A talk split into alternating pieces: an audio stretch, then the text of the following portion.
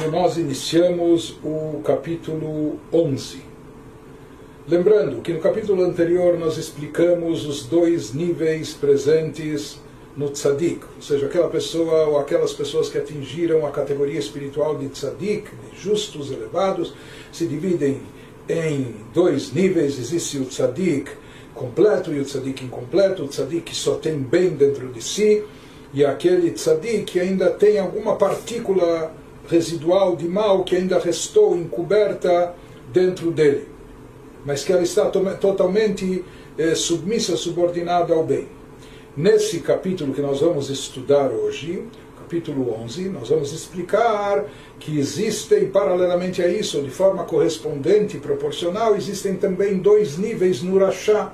Rashá seria o, o ímpio, o malvado, e como a gente já mencionou no capítulo 1, existe o Rashá que é, e é mal para ele, está mal para ele, ou seja, aquele Rashá que só tem mal dentro de si, o mal que está eh, prevalecendo de forma completa e absoluta, e existe o Rashá Vetovlo, existe o Rashá que ainda tem bem dentro de si. Por isso, o primeiro é chamado Rashá Gamur, um Rashá completo, enquanto que o segundo já que ele ainda tem o bem, um pouco de bem dentro de si, um pouco ou muito de bem dentro de si, ele é chamado de Rashá, mas incompleto, parcial ainda. Isso é paralelo de forma exata aos casos que a gente viu anteriormente no, em relação ao tzadik. Ou seja, o Rashá completo ele é paralelo no campo oposto, não é? é oposto contrário do tzadik que só tem o bem dentro de si é? que é o nível mais elevado de tzadik. Então aqui o contrário, o nível mais baixo, pior de Rashá é o Rashá que só tem mal dentro de si, é? o que permaneceu dentro dele, o que sobrou é, pelas escolhas que ele fez durante a sua vida, etc. Até aquele momento só restou mal presente atuando dentro de si. Por outro lado, existe o Rashá Betovlo, existe o Rashá que ainda tem o bem dentro dele, que é paralelo ao tzadik, que há o bem dentro dele. Assim como a gente viu, desculpe, o tzadik ainda tem um resíduo de mal dentro dele. Assim como a gente explicou que aquele tzadik que tem ainda um pouco de mal, essa categoria se divide ou subdivide-se em dezenas de milhares de níveis, dependendo do, do, quanto de mal sobrou naquele tzadik. Vice-versa também se aplica. Em relação ao Rashá também existem múltiplos níveis, dependendo de quanto de bem ainda resta estar presente de forma atuante, impactante nesse Rashá. Ele é Rashá, por quê? Porque ele pratica o mal, mas ainda tem pouco de bem, ou muito de bem dentro de si, como nós vamos ver no decorrer do capítulo. E nós estávamos vendo acordo com a gente também já estudou anteriormente, que existe essa, essa guerra, esse conflito entre as duas almas, alma divina e alma animal, e elas disputam a hegemonia total dentro da pessoa, tomar conta do corpo da pessoa e de todas as suas faculdades, seja não somente das forças essenciais do indivíduo, que seria o seu intelecto e suas emoções, mas elas também disputam a hegemonia, elas também querem tomar conta das vestimentas da alma pensamento, fala e ação.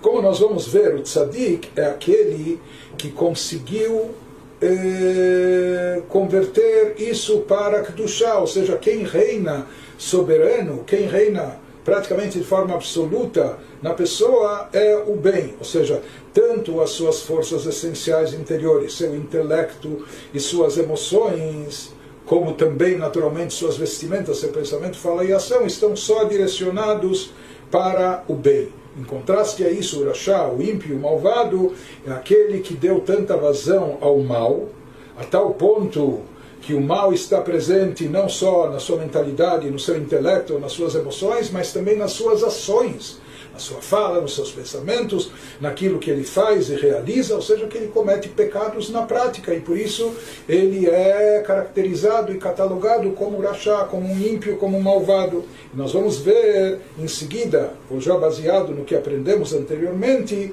que o Benoni, o mediano, que é o, o personagem central do nosso livro, da nossa obra, e também é a figura que o Rav Ozaman estimula todos nós, dizendo, olha, talvez você não consiga ser um tzadik, mas Benoni, o mediano, todos nós podemos ser, todos nós podemos alcançar esse nível. Então, o Benoni, ele tem um pouco de cada, de cada categoria mencionada anteriormente. Ou seja, é, por que, que ele é chamado de Benoni? Porque nas forças internas dele, na sua mentalidade, ou seja, no seu intelecto e nas suas emoções, ainda existe o mal. O mal está presente nas forças essenciais interiores, intelectuais, emocionais. O mal está presente e talvez esteja tão presente como no Rachá, como no ímpio, no malvado. Porém, nas vestimentas da sua alma, pensamento, fala e ação, em tudo que ele faz, diz ou pensa, ele tem um autocontrole total, até diferente da sua natureza, porque como nós falamos no intelecto e nas emoções, ele ainda tem, está talvez até repleto de mal, mas ele não deixa esse mal se expressar nem na prática, nem na fala, nem no pensamento, e por isso ele é o Benoni, ele é considerado aqui o mediano.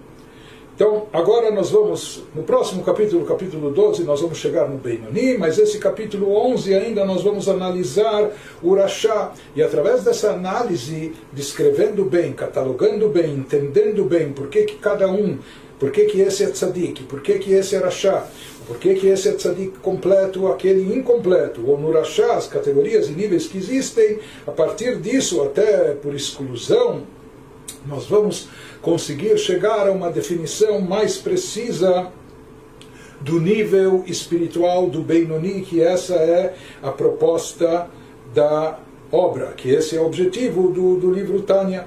Então ele começa nos dizendo agora no capítulo 11, Veze leumatze, Rasha vetov lo leumat tzadik veralo, דהיינו שהטוב שבנפשו האלוקית, שבמוחו, ובחלל הימני שבליבו כפוף ובטל לגבי הרע מהקליפה שבחלל השמאלי. Nos diz, como a gente já mencionou, o versículo que Deus fala que Ele criou tudo de forma proporcional nesse mundo, o bem e o mal, para haver livre-arbítrio, um oposto ao outro, exatamente na mesma proporção, um oposto ao outro. Urachá, para quem as coisas vão bem, seja, aqui se trata não só que a vida vai bem para ele, mas como nós falamos que esse Irachá ainda possui bem dentro de si, ele é o oposto conceitual do tzadik, para quem as coisas vão mal. Para aquele tzadik, ele é tzadik, mas ele ainda tem e restou algum mal dentro dele. O que, que, que isso quer dizer? Isso significa, no caso do Rashá, Rasha Vetovlo, o Rasha, que ainda tem o bem dentro de si, isso significa que o bem na alma divina do Rasha incompleto, encontrado tanto em seu cérebro como na câmara direita do seu coração, conforme a gente mencionou, onde paira, onde habita, onde é a matriz da alma divina.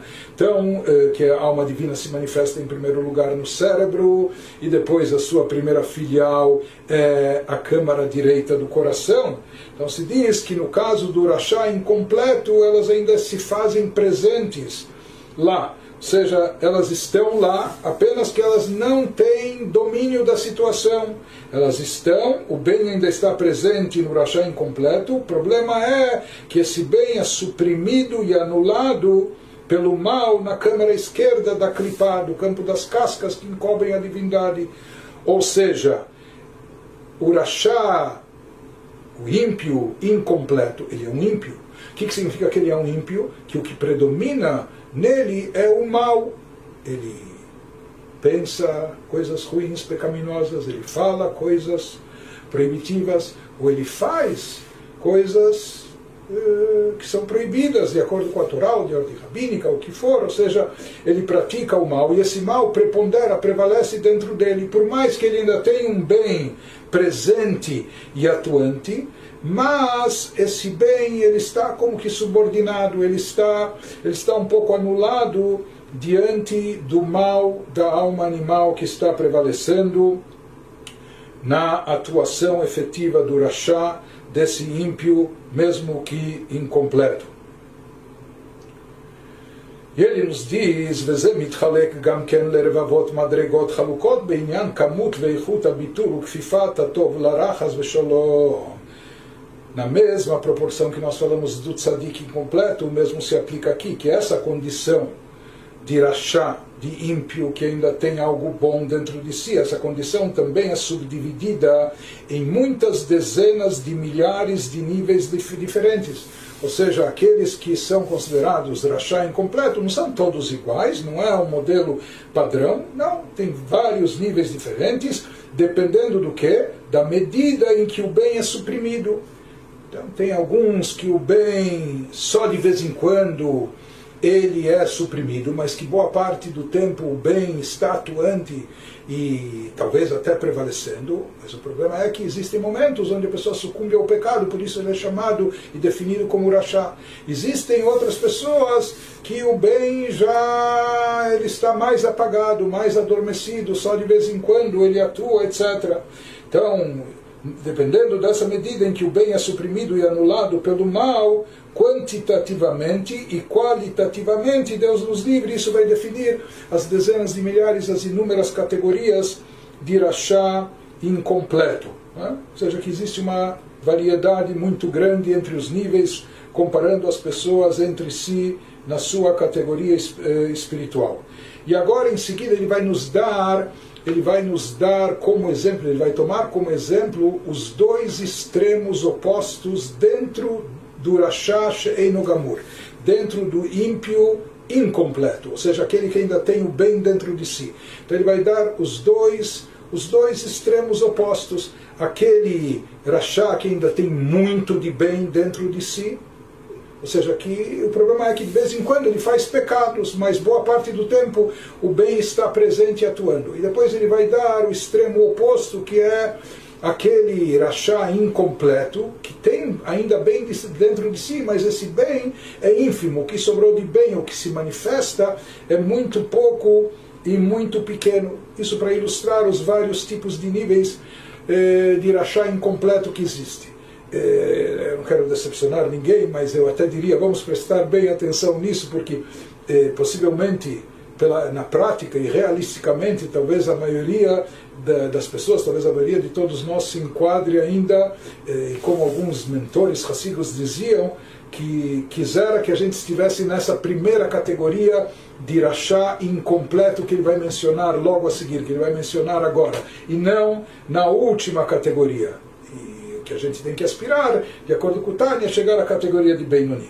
Mas de qualquer maneira ele começa nos explicando יש מי שהכפיפה והביטול אצלו מעט מזעיר ואף גם זאת אינו בתמידות ולא תדיר לפרקים קרובים אלא לעיתים רחוקים מתגבר הרע על הטוב וכובש את העיר קטנה הוא הגוף ao indivíduo cujo bem é suprimido e anulado ou seja, o, no final o mal tem a força de prevalecer e predominar, mas isso que ele suprime, anula o bem, eh, isso ocorre em medida muitíssimo pequena seja, esporadicamente, ou talvez até raramente.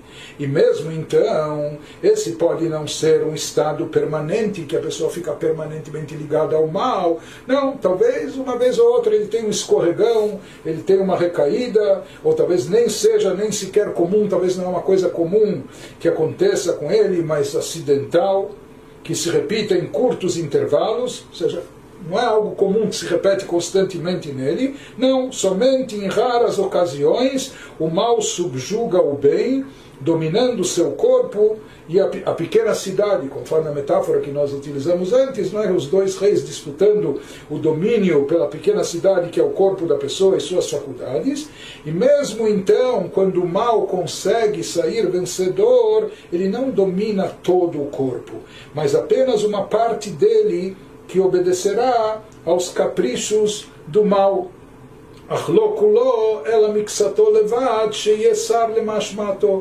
Então, essa pessoa é um rachá, porque basta, como a gente falou, cometer uma haverá, um pecado, uma transgressão, para que a pessoa já entre, já seja catalogada, entre na categoria de rachá, de ímpio, enquanto ele não fez chuva, enquanto não se redimiu, não se arrependeu, não voltou para Deus.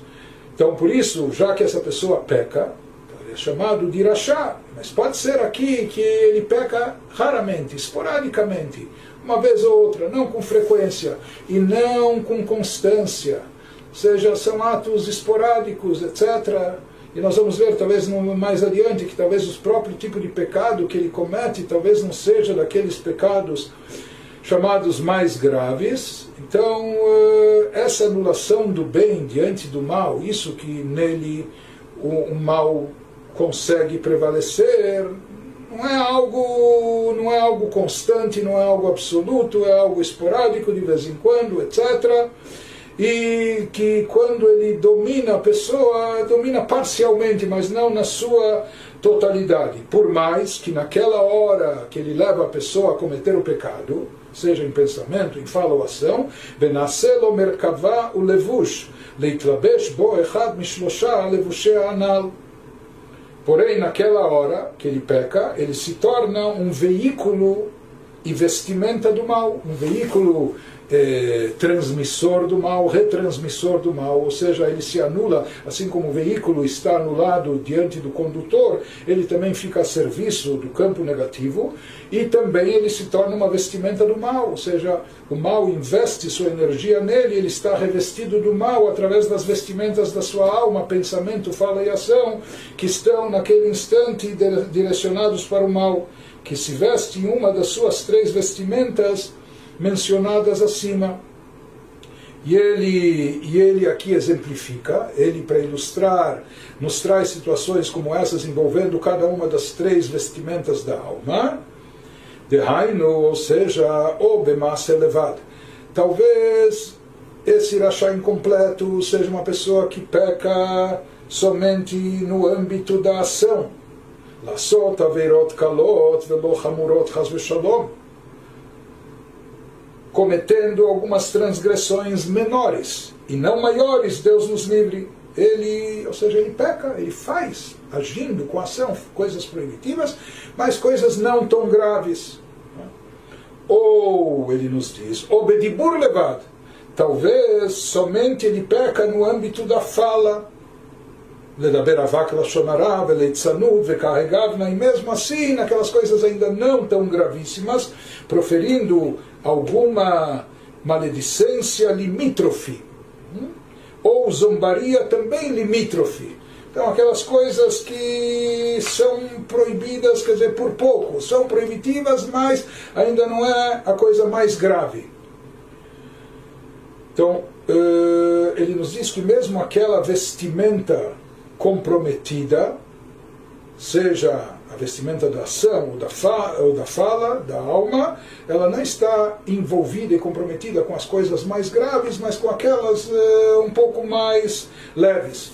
Ou bemachshavá levado, ou talvez até, imagine, quer dizer, uma pessoa pode ser considerada urachá, mesmo que ele não faça nada de mal e nem fale nada proibitivo, o problema é que ele pensa coisas que são pecaminosas, mas basta até o pensamento para ele já ser catalogado como rachá, se é um pensamento proibitivo. E aqui não se trata, como ele vai, como ele vai dizer, não é que ele está pensando, Deus nos livre em pensamentos eh, hereges ou idolatria, etc. Não. Aqui se trata inclusive de algo mais leve, ou bemachshavá levad, hirurei haverá, akashim me haverá, ou somente no âmbito do pensamento, aquilo que os nossos sábios descrevem, ideias de pecado que ele faz mais alusão a ideias ou pensamentos sobre pecados sexuais, que são piores do que o próprio pecado, de acordo com os nossos sábios. E conforme explicado nos, nos livros de pensamento judaico, Maral de Praga, etc., que eles dizem, na realidade, o que, que é mais grave. São os pecados cometidos na prática, na ação, ou na fala, ou no pensamento. Então, num, num, primeiro momento a gente poderia pensar o pensamento é uma coisa muito abstrato, não é? Uma coisa é uma coisa não fiz mal para ninguém, não é? é?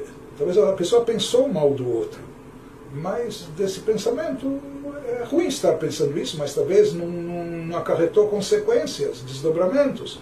Se a pessoa falou mal do outro, às vezes essas palavras podem ser letais e fatais. A pessoa pode mandar torpedos e matar, ou seja, eh, acabar com a imagem do outro, falando algo ruim, etc., do outro, etc. Quando a pessoa age agride o outro na ação, pior ainda. Não é?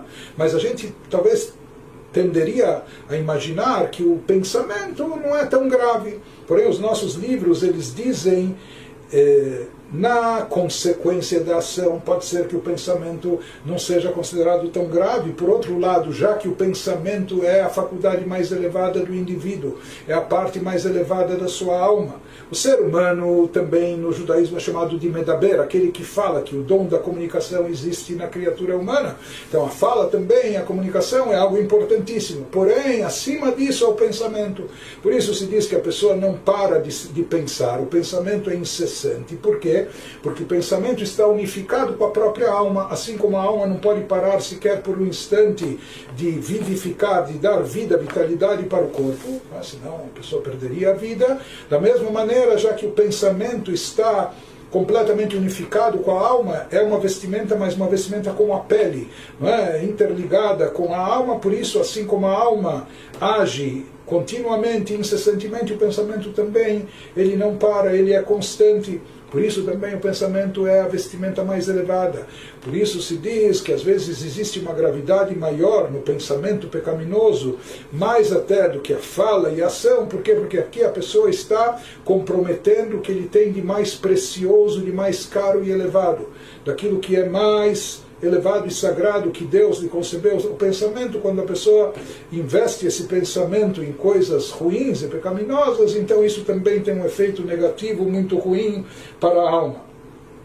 ele nos diz, וגם אם אינו מהרהר באווירה לעשותה, אלא בעניין זיווג זכר ונקבה בעולם, שעובר על אזהרת התורה ונשמרתה מכל דבר רע, שלא יהרהר ביום וכולי. O mesmo quando o indivíduo não pensa em cometer efetivamente o pecado não é que ele está cogitando ou pensando em fazer o pecado, mas meramente ele está pensando na relação sexual de homem e mulher, violando assim uma proibição da Torá, guarda-te de toda coisa mal, má, ou como dizem os nossos sábios, não se entregue a pensamentos durante o dia que podem te levar ao pecado, depois durante a noite, etc. Então, talvez aqui não é que ele está cogitando em pecar, em fazer o pecado, mas ele está tendo pensamentos é, que eh, não são adequados naquele momento. Isso daqui já é considerado algo, algo negativo, um pecado.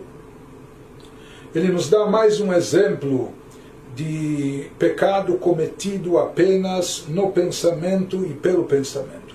או שאישת הכושר לעסוק בתורה והוא מפנה ליבו לבטלה, כדתנן באבות, הנאור בלילה וכולו, מפנה ליבו וכולו. Ele nos diz, ou quando surge uma ocasião adequada para o estudo da Torá, ele tinha um momento livre, ele podia estar dedicando, investindo o seu pensamento para conhecimento da Torá, conhecimento divino. E ao invés disso, ele volta seu coração para coisas vazias, coisas vãs e fúteis, como afirma a Mishnah em Avot, na ética dos pais, aquele que fica acordado de noite e volta seu coração para coisas vazias, etc. Com isso ele está se comprometendo. Ele nos fala que basta até uma coisa, qualquer uma dessas coisas que nós mencionamos acima, seja na área do pensamento, da fala ou da ação, que isso é definido como um pecado, para catalogar a pessoa como um rachá, a pessoa que o comete, que transgride, mesmo que seja uma coisa relativamente leve. שבאחד מכל לילה וכיוצא בהם נקרא רשע בעת ההיא שהרע שבנפשו גובר בו ומתלבש בגופו ומחטיאו ומטמאו. Em qualquer um desses casos que nós acabamos de mencionar, ou similares, o indivíduo é imediatamente classificado como Rachá.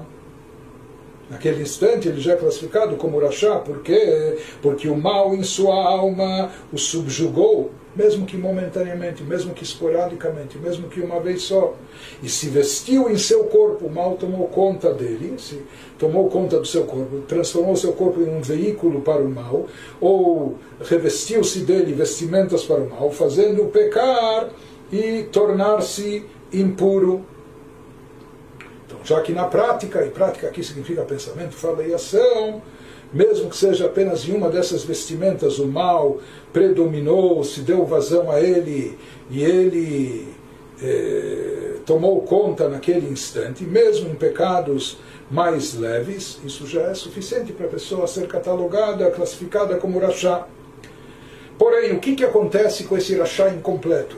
Esse rachá que peca raramente, esporadicamente, uma vez ou outra, e não regularmente ou com constância, etc. Então, o que, que acontece com ele? Depois que ele cometeu essa falha, ele escorregou, cometeu esse pecado, essa transgressão, ומבקש מחילה וסליחה מהשם, והשם יסלח לו.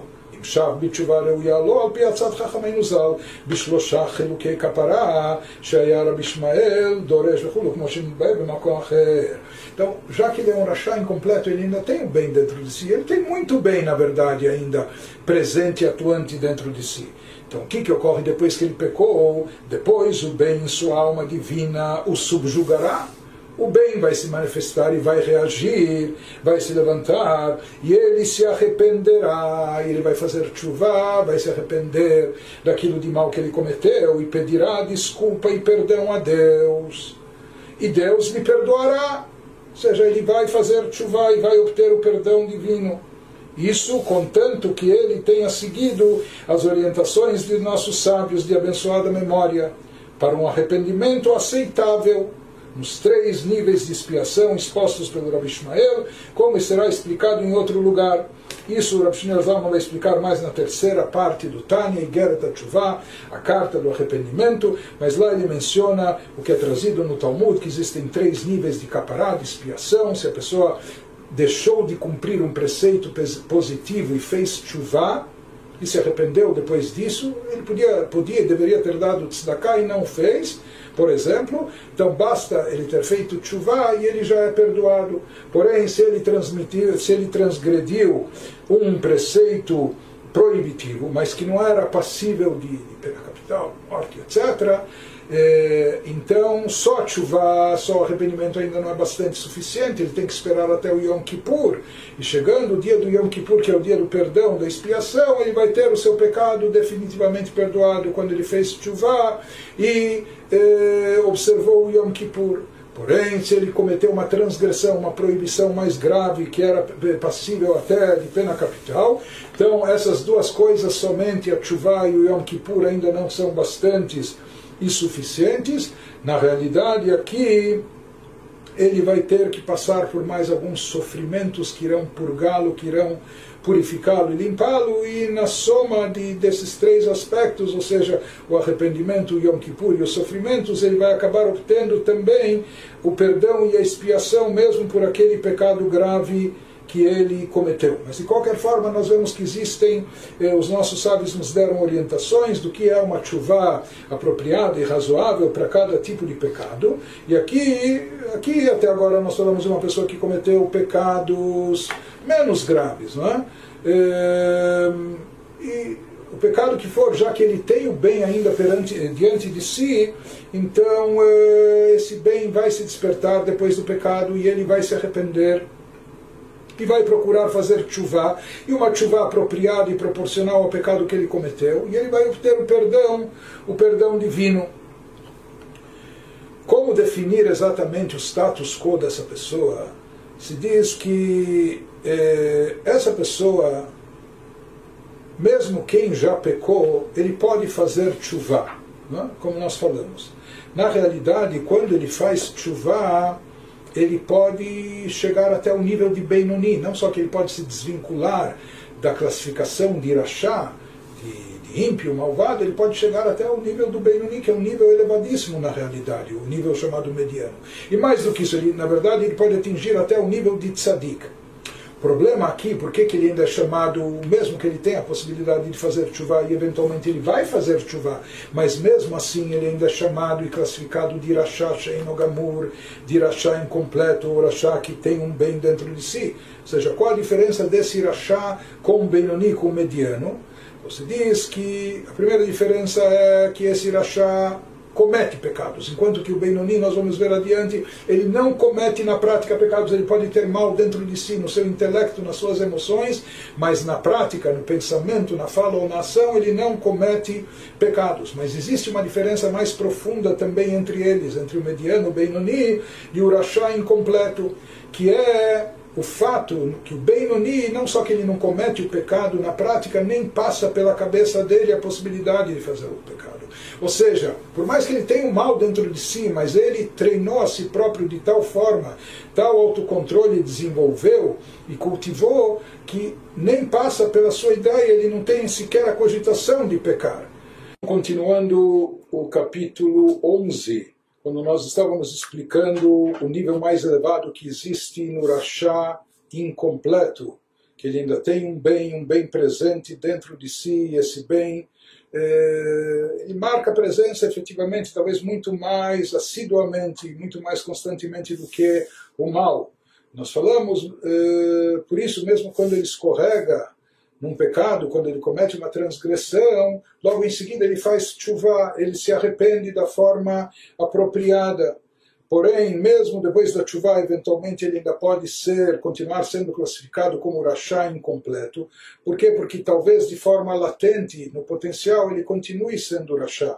Um ímpio, por quê? Porque ele não excluiu totalmente a possibilidade de pecado da sua mente, do seu coração, seja isso não é diferente do Benoni, do mediano, por mais que ele ainda tenha um mal dentro de si, é? no seu intelecto, nas suas emoções, mas ele subordinou de tal forma, subjugou esse mal, que com tanta subordinação nem passa pela cabeça dele essa possibilidade de cometer o pecado diferente do caso e da situação desse rachá incompleto, quando a sua chuva ainda não foi tão profunda e efetiva. Uma chuva que legalmente o abstém de punição, ele é poupado, ele é perdoado, porém, é, se sabe que não está excluída totalmente a possibilidade dele reincidir, de voltar a pecar.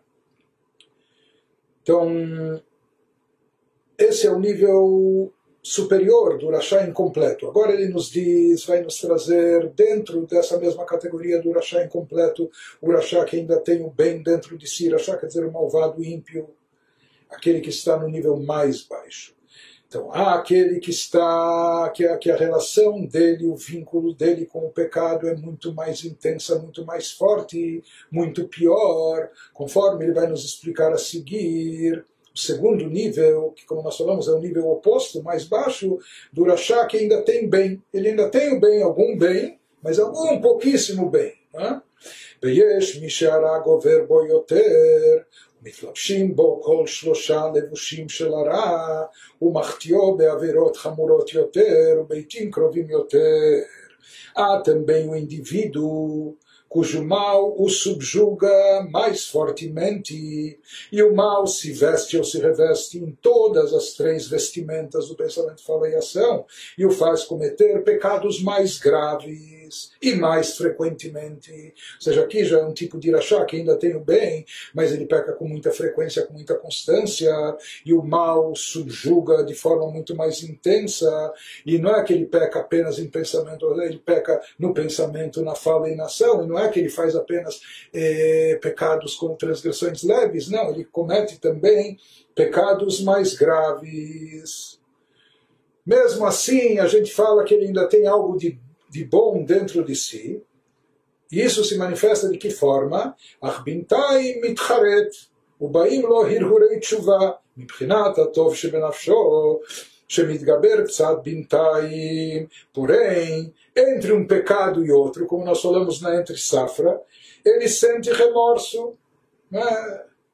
e pensamentos de arrependimento entram em sua mente. De onde entram da sua mente? Do bem que ainda existe e está atuante dentro da sua alma, que ganha um pouco de força no período entre pecados, entre um pecado e outro. Então, esse bem ganha alguma força e ele manda um estímulo, uma ideia de chuva para a pessoa se arrepender, remorsos, etc אלא, mas qual o problema? שאין לו התגברות כל כך לנצח את הרע, לפרוש מחטאיו לגמרי, להיות מודה ועוזב.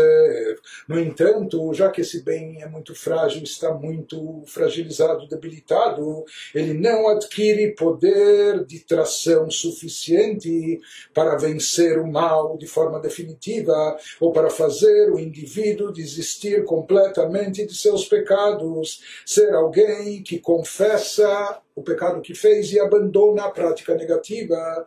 Então, o seu bem ele é um pouco frágil e fraco, por isso ele não tem toda essa força de motivar a pessoa a fazer a chuva, a confessar e abandonar esse tipo de prática. Não, ele tem algum sentimento de, de remorso, de consciência pesada entre um pecado e outro, mas eh, isso não vai impedi-lo de, na próxima oportunidade, talvez muito cedo, de reincidir e voltar a pecar. ועל זה אמרו רז"ל, רשעים מלאים חרטות, שהם רוב הרשעים שיש בחינת טוב בנפשם עדיין. Foi a respeito de tal tipo de pessoa que os sábios de, de abençoada memória disseram que os maus estão cheios de arrependimento. isso é um paradoxo. É como aquele sujeito que ele é um grande especialista em parar de fumar, porque ele já parou de fumar mais de 50 vezes. Né? Então aqui também se diz que os Rechaim, os maus, assim afirmaram os nossos sábios, eles estão cheios de arrependimento. Por que cheios de arrependimento? Porque eles se arrependem, mas voltam a pecar, depois de voltar a pecar, se arrependem de novo, mas voltam a transgredir e etc. Né? Então, por quê? Porque o, o, bem que está presente dentro deles é tão pequeno que não é capaz de fazê-los dar uma guinada, de mudar o seu percurso, apenas há um arrependimento eh, leve entre uma ação errada, pecaminosa e outra. Já que ele ainda tem um bem, ele tem ainda alguma consciência, de vez em quando ele tem uma consciência pesada. Né? Isso, até agora, esse é o nível mais baixo inferior do Rachá incompleto. Isso descreve a maioria dos Rachaim que ainda abrigam algum bem na sua alma. Então, isso foi para ilustrar como existem vários níveis e categorias no Rachá que ainda tem bem, depende do nível de bem e a, e a força de atuação desse bem dentro da pessoa, e tudo depende o quanto o bem está subjugado ao mal. Isso vai variar os, os distintos níveis. E agora finalmente ele chega ao nível mais baixo, Urachá Gamur, Urachá completo, Urachá que só tem mal.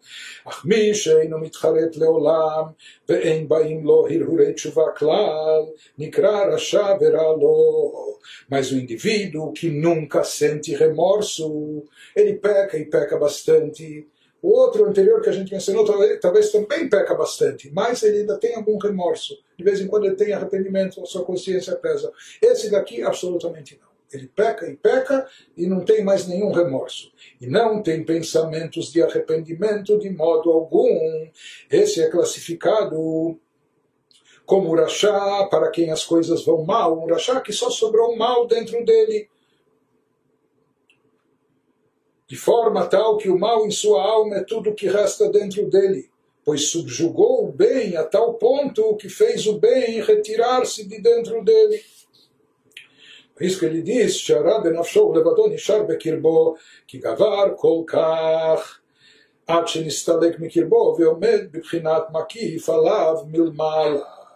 Então, essa pessoa subjugou o bem por completo e o mal que prevalece de forma absoluta. Então ele nos diz. É, mas aqui ele faz uma ressalva, ele faz uma ressalva no final, que mesmo essa pessoa que absolutamente é má, o bem ainda, seu bem ainda existe pairando acima, o bem não está presente, atuante de forma efetiva dentro dele, mas esse bem não foi eliminado, não desapareceu. Ele ainda existe, só que ele está pairando acima, de forma que não é atuante, não, não, não impacta a pessoa. E essa é uma diferença entre os dois opostos, o Rashá completo e o Tzadi completo. No caso do Tzadi completo, nós falamos que ele eliminou totalmente o mal. Ele acabou com o mal. O mal desapareceu, não existe mais. Ele, inclusive, até transformou o mal em bem. Portanto, não sobrou é, resquício do mal. Esse mal nunca, não é que ele vai, pode um dia entrar em erupção, um dia ele pode se despertar, pode sair de coma. Não, ele eliminou o mal por completo. Isso é o Tzadik no caso oposto, no inverso, no caso do Rashá Gamur, do Rashá completo, mesmo que ele só tenha o mal presente dentro de si, tudo que ele faz é mal, o que ele pensa, o que ele fala, o que ele age, etc. Mas, ou seja, ele neutralizou o bem, ele, ele submeteu o bem dele por completo, subjugou o bem. Mas isso não significa que ele eliminou o bem dele. Não significa que ele fez o bem desaparecer que esse bem não existe mal, não existe mais. Então essa é a força do, do lado bom, que é o lado que Deus deseja. Por isso se diz que no caso do no caso do Rashá Veralo, mesmo esse Rashá que tem o mal e só o mal, não significa que ele expulsou o bem, que esse bem desapareceu e que esse bem não exista mais, apenas se fala que ele não existe de forma atuante, efetiva dentro desse indivíduo, mas ele continua pairando por cima desse indivíduo, ou seja, o bem ainda resta, ainda, ainda está presente, por mais que ele não se faz sentir no íntimo dessa pessoa, eh, afetando as suas decisões, impactando as suas atitudes. Mas a prova de que esse bem ainda está presente, mesmo que pairando por cima, isso ele diz, sobre isso falaram os nossos sábios de abençoada memória, sobre todo o grupo de dez repousa a presença divina. Nós sabemos que é necessário um quórum de dez Yehudim para rezas em público, etc., para dizer eh, certas orações especiais de santificação a Deus e tudo mais, mas se fala que sempre onde há presente, onde estão presentes dez Yehudim, e lá não se faz uma distinção, não se fala que tem que ser dez tzadikim, dez beinonim, dez justos, dez medianos, não, dez Yehudim, seja quem for, mesmo que sejam até dez rechaim, dez pessoas más, ímpias, rechaim gmurim, ímpios completos, mesmo assim a presença divina paira lá seja, eles atraem também a presença divina. Como e por que atraem a presença divina? Se são pessoas completamente más, comprometidas com o mal, que só pensam mal, falam mal e fazem mal, eh, desprovidas aparentemente de qualquer bem, e espiritualidade, muito menos santidade, etc. Então, como eles conseguem ainda atrair a Shekhinah, como a, a, a, presença divina ainda paira sobre eles? Por quê? Porque existe um bem ainda é, associado a eles. É esse bem que permanece pairando por cima e que eventualmente de uma forma e outra, mais cedo ou mais tarde, pode também acabar se manifestando.